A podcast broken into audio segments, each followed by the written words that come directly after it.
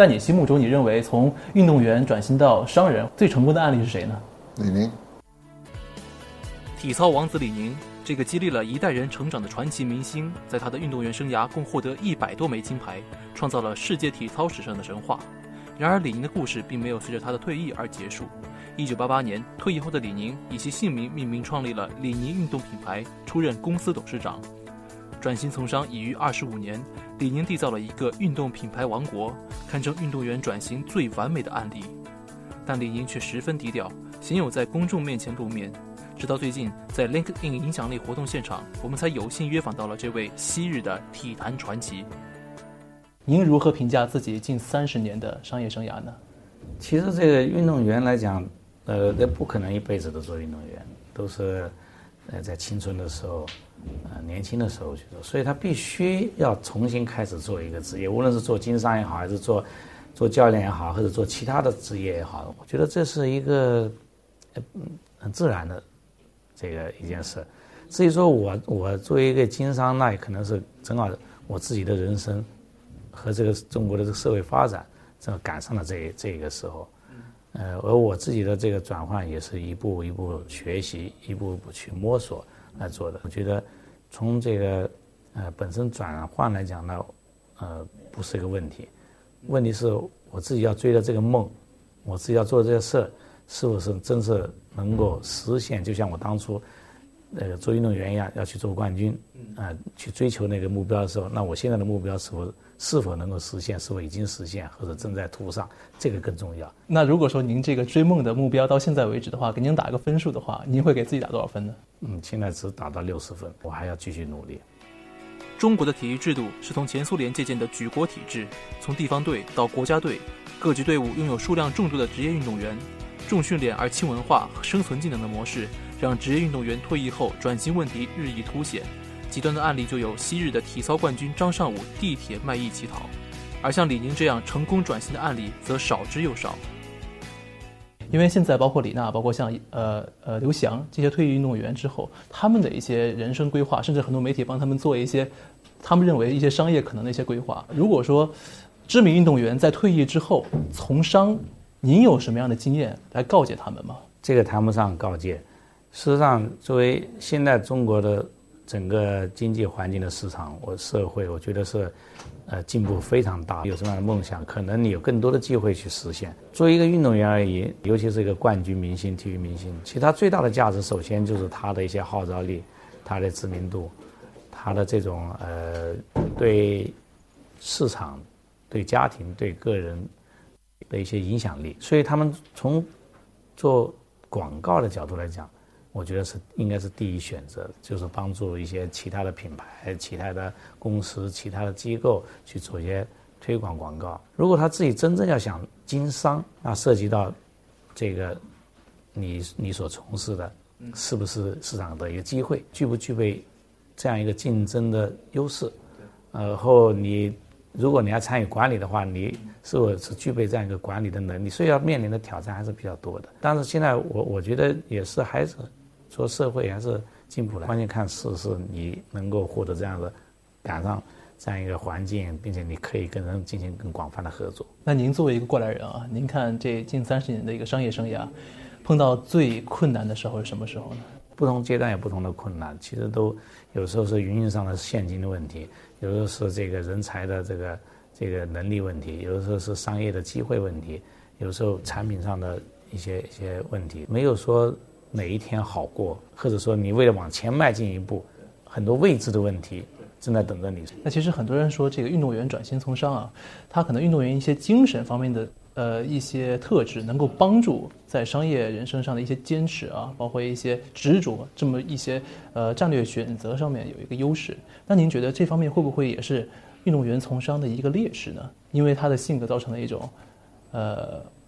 对于形势判断的不明朗，有这种可能性吗？首先是看你说的运动员是什么，因为运动员很广很广泛，很多参加过运动训练的人，他们。无论做什么职业，这个运动的生涯对他们是很大帮助的。无论从精神上、素质上，这个是对他们是很大帮助的。但你如果说你是一个冠军去做一个商业，又是另外一个话题。因为冠军本身就已经从某个领域来讲，他获得了这样成功，可能他会更加自信，但是他也可能会更加，呃，这个过于自信，然后对一个环境没有办法能够获得更客观的评判。因为是冠军，所以当他选择做一个商业，一个一个一个事的时候，可能起步非常之高，包括投入非常之大，期望值也非常高，而后呢，也是竞争可能最尖端的地方。所以，因此对他的要求也非常之高，变成本来他是优势，一下太高了，反正也许他变成了某一个弱势。所以，一个冠军之后，他在任何领域都能够做成冠军，我觉得这个有点要求过高。二零零八年北京奥运会，李宁作为北京奥运会点火火炬手，在全世界面前亮相。北京奥运会对于李宁品牌扩展国际影响力提供了绝好的契机。然而，自二零一二年起，李宁公司的经营业绩反而遇到危机。曾经辉煌的李宁遭遇着前所未有的挑战。您觉得是不是因为在零八年的时候，这个行业整体有一个过于扩张的一个形式，导致了之后在一二年或者是一一年的时候，这个行业有一些部分的萧条？其实不是那么简单的一句话。整个中国的对于体育用品的需求其实一直在成长，但是因为在国中国来讲呢，一个方面是很多工厂在中国，所以它的产量。所提供的这个产品的能力太太强，所以使得当时这个行业有这样一个机会的时候，很多人就进来。那么，所以这种增长就形成了行业的一些比较同质化、其他的恶劣竞争的环境。但是潜在来讲呢，体育的需求一直在成长，所以对于体育用品公司而言呢，事实上是仍然行业是非常好。所以我们其实，在在零这个两千年一直到。一一年，我们的业务都是在成长的，嗯，那到一年，我看到这个这一个趋势，我认为李宁公司必须要做调整，这样才能使得我们真正去做一个体育品牌，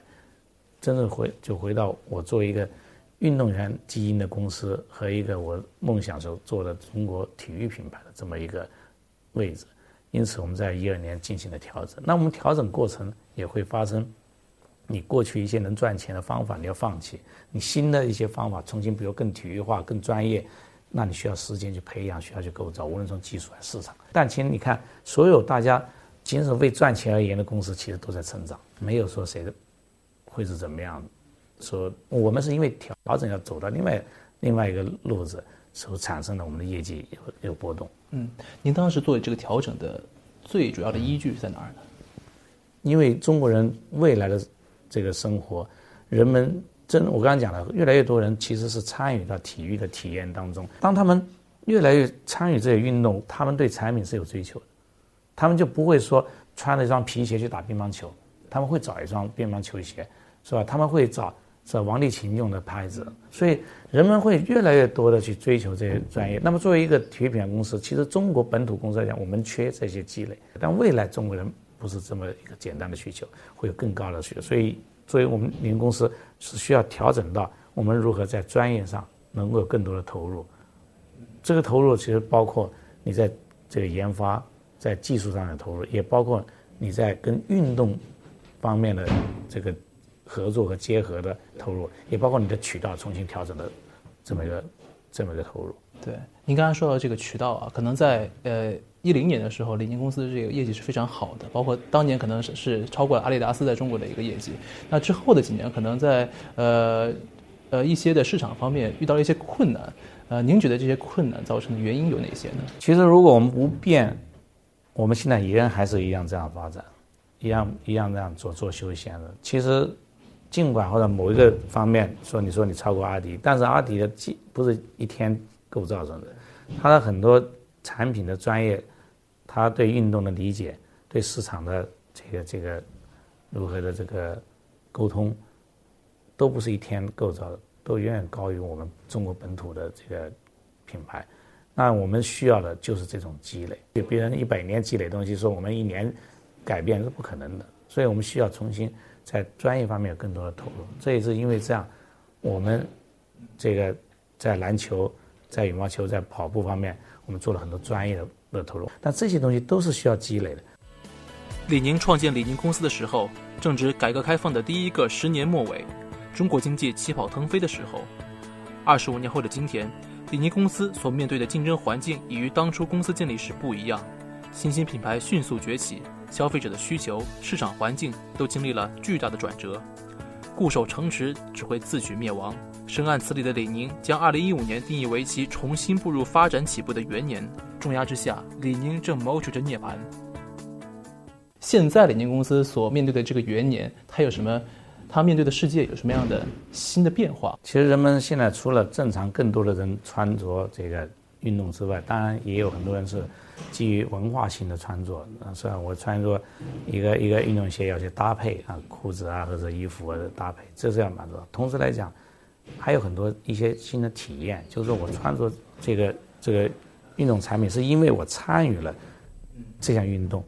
那参与这项运动对我的身体和对我生活所带来，这个是需要一种体验。所以我觉得，就是我们面临的就是未来社会，其实是一个一种一种交流和体验的社会。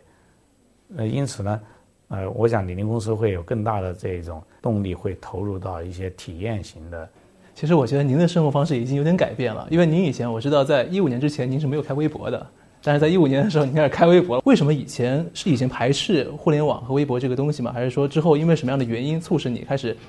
去运用这么一些新媒体的社交来跟大家进行沟通呢？其实我一直以来做很就是喜欢做自己愿意做的事，自己想做的事。所以我做很多事情，因为我过去运动生涯所所决定了我可能对某一些事情看到的。是很难跟别人沟通的。嗯，我跟别人交流的时候，有时候很难获得一些反馈。反馈。所以那还不如我自己决定了，我自己去做，做完再再说。所以这一块呢，也就慢慢形成我这个对外交流比较比较少一点。加上，呃，公司我也也喜喜欢去推动一个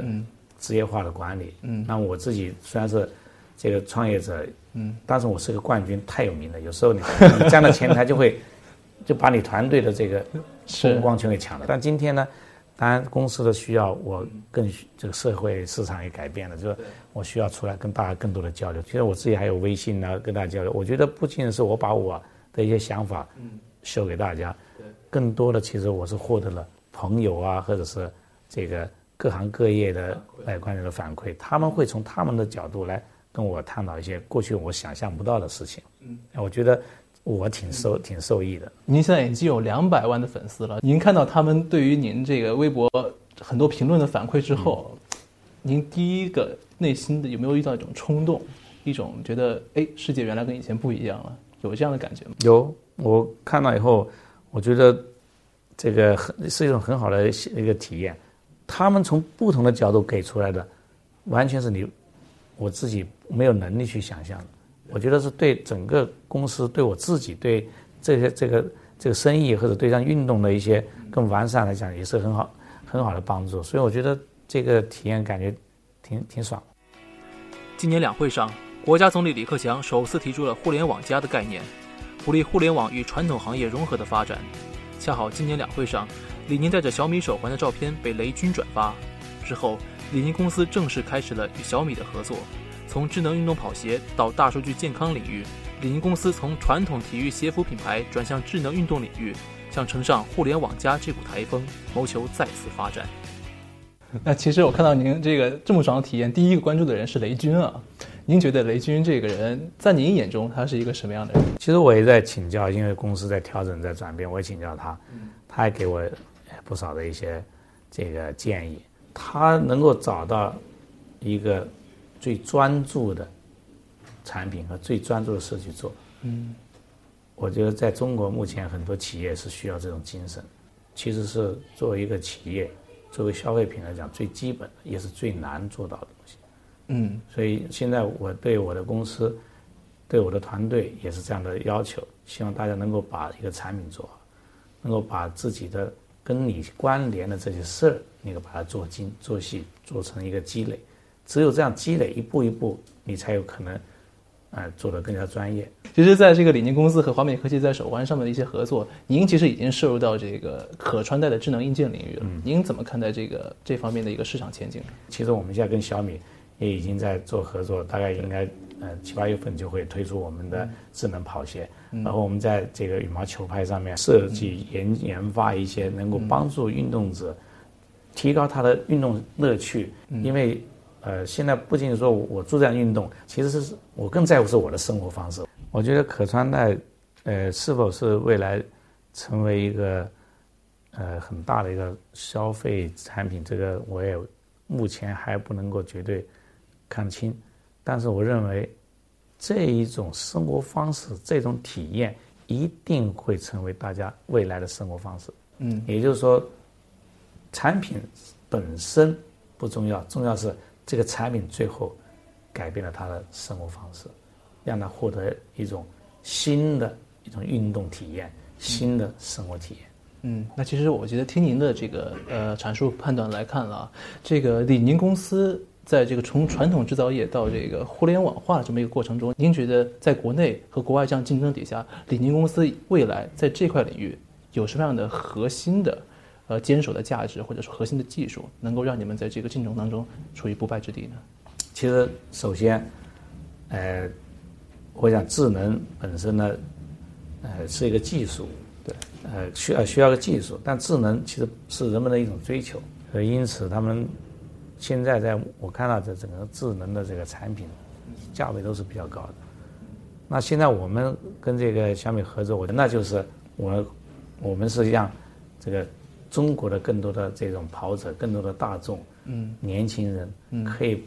没有太大的负担，就可以拥有智能跑步的体验。嗯，我想作为一个本土企业来讲，加上我们跟小米的这种合作，小米的这种经验，嗯，加上我们对产品的这种这种呃经验和对体育的运动的，因为我们积累多年的这个运动，这个这个测试的研究，嗯，整合起来呢。会形成我们的一种竞争优势，但是小米它也在一些的发布会上说，他说小米对于这个传统制造业这些厂运动厂商的合作其实是放开的，是公开的。到现在我们现在的合作，所有的运动的研发，呃，这个这个所有的这个无形资产是我们两家拥有的，嗯，这个就我们研发出来的东西是不可以第三方用的。对，那小米本身它自己的平台是开放的，这个没问题。嗯，那重要的是我们要做的事情。重要是，你提供的这种生活体验、运动体验、对社区体验，我认为这是这个消费群现代社会他们所需要的。嗯，那所以我们现在不仅仅在做做好这个产品，对，我们还要说把这个这个跑步的这个群体，嗯，他们的交流、他们的交往如何是构造起来？今年我们大概有十个城市吧，明年都会。会不断的扩大，然后我们也有网上虚拟的这个这个十公里跑的这一些联赛，来加强我们这个社区方面的沟通。嗯，其实最重要是沟通，最重要是交流。当然，不管你怎么做，这个竞争市场是永远是开放的。这算是所以要把自己做好是重要的。从建立李宁体操学校和支持基层体育赛事，到携手 CBA 和校园篮球四级联赛推动中国篮球事业发展。从创办李宁十公里路跑联赛，再到李宁体育园区的建设，自创立李宁公司至今已逾二十五年，李宁对于体育的参与和投入从未间断。二十五年间，李宁一直以实际行动推动中国体育事业发展，延续着他的体育梦。您最初从商的时候，最初的梦想是什么呢？呃，其实我退就是退役之后离开这个运动赛场，呃，我那时候希望就是做一个。能够代表中国的一个体育品牌，嗯，同时也是希望，就是说，能够这个品牌是可以激励自己，也可以推动这个体育，能够让给大家带来一种一种一种一种体育精神分享的这么一个品牌。嗯，那其实呃，从李宁创建到现在已经二十五年了，呃，您觉得这二十五年之后有没有对梦想有一点新的看法？其实这个呃，我们社会是一步步发展过来。呃，后我们的作为一个呃体育品牌，也要跟这个国家的整体经济发展水平、科技水平、消费水平来逐步这个发展，不是独立于这市场、有独立于这社会之外。所以到了今天，中国的经济已经发展了巨大的变化，人们的消费、人们的需求也发生很大的变化。因此，呃，我觉得，呃，从商业的角度来讲，公司在不断的追求呃变革，追求。这个一些战略上的一些调整，能够更使得符合中国这个市场未来的需求，呃，那当然从作为我个人来讲，我觉得我没有唯一没变的就是说，作为我的这个梦想，就是去呃创造一个来自中国的品牌，创造一个大众的体育品牌，这个梦想一直没有变。